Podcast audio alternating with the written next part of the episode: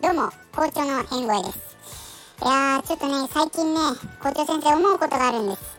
いやー最近挨拶がどうも少ない。少なすぎます。いやーね挨拶っていうのはですね日本人の基本です。